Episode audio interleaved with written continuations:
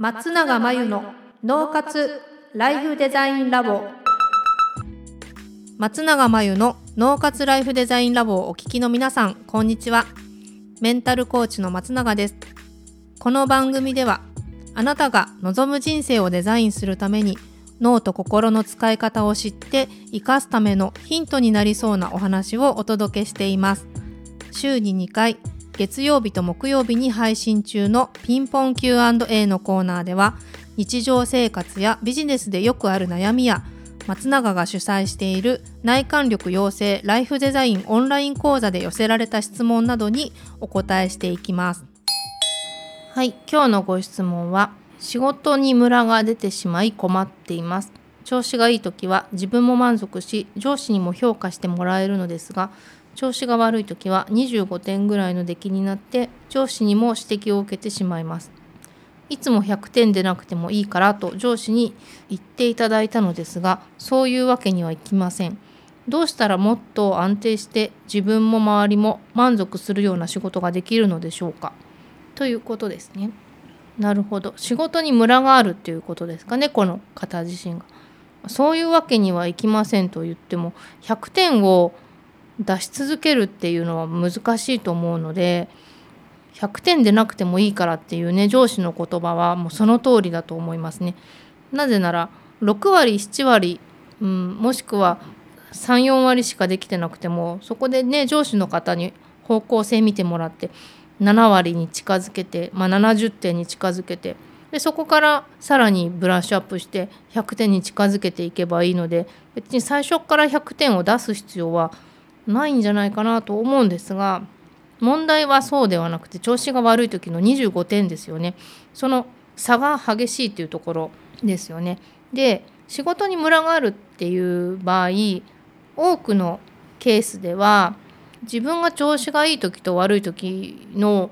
差を、まあ、自分で分かってない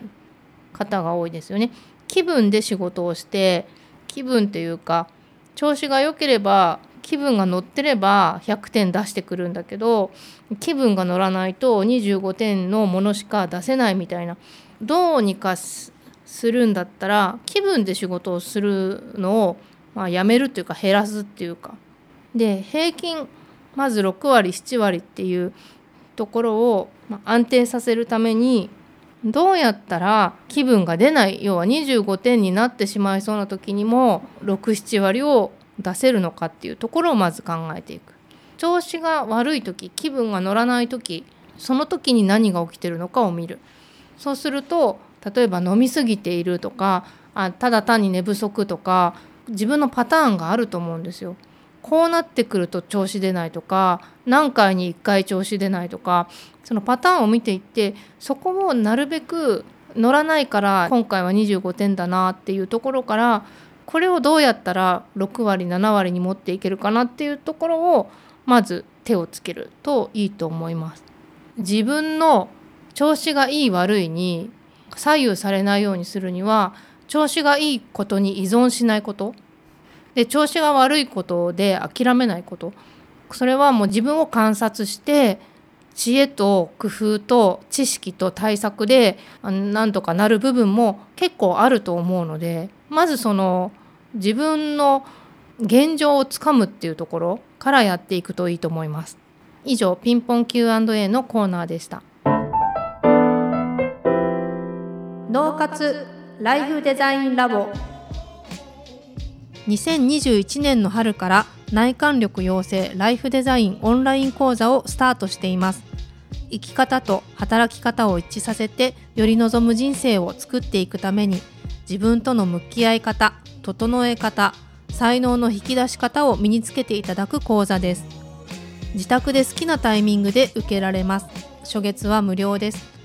詳しくはポッドキャストの説明欄に URL を載せていますので気になる方はチェックしてください。それでは次回の松永真由の脳活ライフデザインラボでまたお会いしましょう。